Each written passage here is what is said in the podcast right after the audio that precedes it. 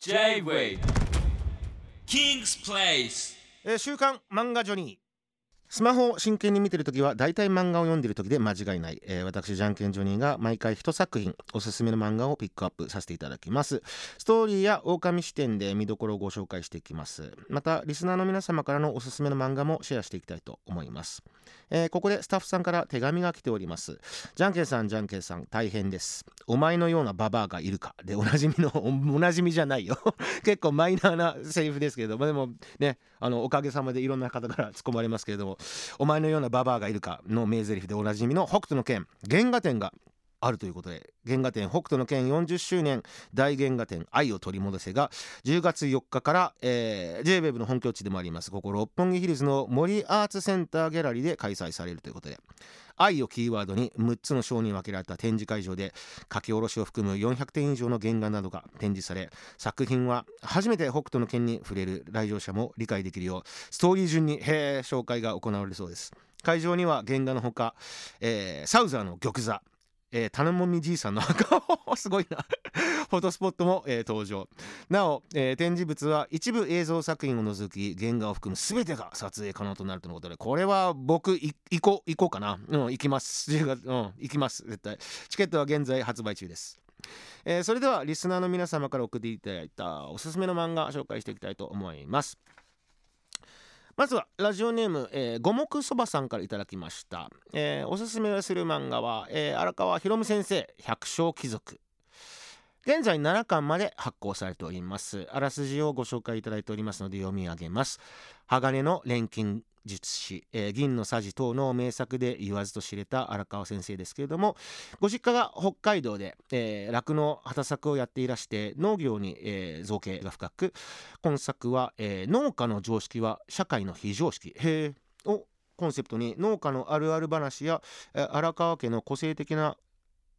ご家族の逸話、えー現在の農業を取り巻くさまざまな事情などを盛り込んだ笑えて勉強になってさらに、えー笑えてしまうという素敵なエッセイ漫画です。特に荒川先生のお父さんで、まあ、お父上である通称荒川父はその豪快な性格と行動が数々のネタになっており、えー崩れた橋を軽トラでジャンプして 渡ったり幼い頃のご長男をトラクターで引いてしまったり奇跡的に無傷、えーそういったエピソードがですね盛りだくさんの漫画ということでございます。また、えー日本がですねおおらかだった時代のえーコンプラ的に危うい話を語る際に荒川先生が使う、えー伝え聞いた話ですというフレーズ。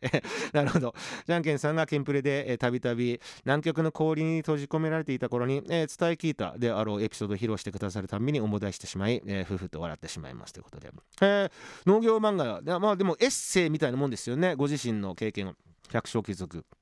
銀のさじもね農業漫画だったのでさらにあその深掘りしたというかエッセイですよね。ご自身の体験も交えた漫画。面白そうですね。百姓貴族。まあ荒川先生の漫画全部面白いからね、うん、ご紹介いただきありがとうございました。ラジオネーム五目そばさん。荒川博夢先生の百姓貴族でございました。続きまして、えーラジオネーム別人48号さんからのご紹介。まずは作品「えー賢い剣リリエンタール」というご、えー作品です。作者は現在ジャンプ SQ 連載中のワールドトリガーあすごい有名なあれですね。えっ、と芦原大輔先生ですよね。はい。あらすじご紹介いただいております。兄弟兄と妹2人で暮らす徹子と兄のもとに初めて弟が来ることになり楽しみにしていた、え2人の前に弟として現れたのは犬だったという衝撃のスタートです。あなるほど。弟だと思ったら犬だったということですね、えーこの犬には不思議な力があり、えーそのせいでいつも騒動を巻き起こすというストーリー、えー少しネタバレ込みでじゃんけんさんにおすすめしたいポイントは、えこの犬がとある研究所から抜け出して、えー兄弟兄と妹の元に来ており二足歩行で人の言葉を操ります。ちなみに赤のスカーフがトレードマーク。なるほど。じゃんけんさんが読まざるを得ない作品だと思うのですがいかがでしょうか？というご紹介いただいております。少しシリアスな要素もありつつ絵本と漫画の中間くらいに感じる、えー、ゆるい作風なので頭を空っぽにしたい時に読んでみてほしいです。作品はなんと全4巻。あ短いですね。あっという間に読めてしまいますけれども、えー別人48号さんからのご紹介。芦原大輔先生の「賢い剣リリエンタール」でございました。えー続きましてラジオネーム神原直司さんからのご紹介。えー今回私がおすすめする漫画古部亮先生「スカベンジャーズ・アナザースカイ」通称スカスカでございます。現在は1巻のみ発売。えー物語は怪しい研究施設の停留所、えーバスストップを拠点に活動する武装少女収集隊スカベンジャーと呼ばれているみたいですけれどもこのスカベンジャーが、えーお宝が眠る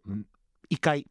異世界ですねブラックパレード BP に派遣され探索をして、えー潜んでいる異形の幽霊などを撃破収集して100万ドルを集めて自由の身となるため命がけのゴミ拾いを遂行する少女たちの話です。はあ、面白そうですね。はい。えーっと、えー簡単に話すと現在流行っているタルコフ、ストーカー、SCP など FPS ゲームの世界観のような作品正直最初は美少女を出したそこそこの受けを狙った漫画なのかなと思っていたんですが全然そんなことなく濃厚なアクションとギャグとシリアスがハイブリッドハイブリッド、した世界観に何よりいつ誰が命を落としてもおかしくない命のやり取りがビリビリと伝わってくる作品ですと。はいこういうセットの漫画は絶望とか恐怖だけが先立ってしまい読んでて辛くなる作品も多いんですけれども個人的には今後どのような展開になるのか楽しみな作品の一つです。ということでございます。はい。以上ですね。あのお三方からいただきましたけれどもこんな中から1本。でも全部マジで面白そうだな。面白そうですけれどもこの神原直司さんラジオネーム神原直司さんがねご紹介いただいたこの「スカベンジャーズ・アナザースカイ」これあの今やってる企画一巻だけ読んでみましょうという企画にぴったりでございますので、えーパクらせていただきます。今度読んでねあのいつかえー、ともう一つの企画の方でね紹介したいかな。はい。読ませていただきます。いいですね。今めちゃめちゃこういう異世界ものとかは流行ってるんですけどもこの設定がまたちょっと違うというところに僕もあの今興味をね持ちましたので、はい、ご紹介いただきありがとうございます。スカベンジャーズ・アナザースカイ、フレベリオ先生の作品、ピックアップしたいと思います。では、えーここで私、じゃんけんジョニーも一冊おすすめの漫画を紹介したいんですけれども、もうね、あのディレクターさんがね、あもう言っておりましたので、もう紹介しましょう。北斗の拳、はい。北斗の拳をね、紹介、もう紹介いやいりませんけれども、はい。時は1990バツ年バツバツ年。はい。世界は核の炎に包まれたから始まりましてですね、えー世紀末文明がですねもう完全に破綻しまして、えー人類を世界を支配しているのは暴力の時代。はい。その中で、えー北斗神拳というですね一子相伝の暗殺権を得得している、えー主人公ケンシロウがですねはい、最初記憶ないんですけれども自分の記憶を取り戻す旅と思いきや結局その北斗神拳を操って、まあ、世直しの旅ではないんですけれども世界にはびこるその悪をですね、えーもういつもひたすらやっつけて人々を助けていくという漫画でございます。で途中途中北斗神拳だけではなくその北斗神拳とあ双璧をなす暗殺拳南都政権のですね、はい、使い手とバトルになったりその世紀末の、えー世界の中でですね熱いえー青年たち。青年たちという言い方もよくない よくわかんないですけど。が繰り広げるもう熱い熱いバトルロマン世紀末漫画でございます。はい。自分で今紹介していてなかなか素晴らしい紹介だなというふうに思ったんですけれどもマジであのね読んだ方がいい。もうね僕は20世紀が誇るもう世界最高峰のバトル漫画でありプラスアルファ世界最高峰のギャグ漫画でございます。もう本当に面白いから。ねあのねあの原先生えーあ原作ブロンソン先生、えー作画が原哲夫先生なんですけれども原先生もあの連載中にやっぱ一番気にしてたのは雑魚キャラの断末魔だそうなんですよね。とにかくインパクトのある雑魚キャラの断末魔をあの考えるのがもう毎回毎回楽しみで。でもう読者もそれを楽しみにあのしてたらしいんですけどまあ有名なのは安倍氏ですよね。必ずその北斗神拳でやられる雑魚キャラが最終的にあの断末魔をあげるんですよ。それが面白くてどんどん人気を博したっていう一説もありますけれども。安倍氏、えー、タワバー、うん、すごいんですよ。あの北斗神拳って食らった瞬間爆発しちゃうんですよね。飛行を疲れて。人体の経絡飛行というものを疲れて爆発するのでその何かを言おうとして一番最後にそのセリフの途中で爆発しちゃうから「あ安倍氏」みたいなね「タワバー」とか、うん、になっちゃうんですけれども。僕が一番好きな断末魔はこれ北斗神拳を食らったわけではなくあの雑魚キャラがあのそのね弱きをくじいてる時になんか重い石を持たせてたんですよ雑魚キャラに。でその時にそのそれを見たケンシロウがめちゃめちゃ重い石を持ち上げて「おおお前すげえな」ってその雑魚キャラが言うんですけれどもそれを持たされてあの逆にケンシロウがお前が持ってねみたいな感じでその持たされるんですよね。その時の断末魔がえっ、とあその人じゃなかったかもしれないですけど石を持たされた雑魚キャラが最終的にプチって言うんですよ。断末魔断末魔が効果音ってどういうことと思って、うん、断末魔がプチだったんですね。それはもうめちゃめちゃ面白いなと思って思ってね、うん、もうそれ以来もうとにかく面白い断末魔をね集めるというのがね僕も一時期のあのーブームになってたんですけれど、はい、他にもねもう名台詞盛りだくさんでございます。あのこれはふざけたやつだけではなく男たちのね熱いセリフ例えばラオウのね我が生涯に一片の悔いなしとか、えーサウザー先ほども出ました、サウザーのね引かぬこびぬ顧みぬとかね、うん、愛ゆえに人は悲しむとかもうものすごいねあの有名なセリフも盛りだくさんでございますのでギャグ漫画としてではなく非常にロマンあふれる熱い漫画としても読んでいただきたいと思います。あ流れるように熱い語り口調でねうん。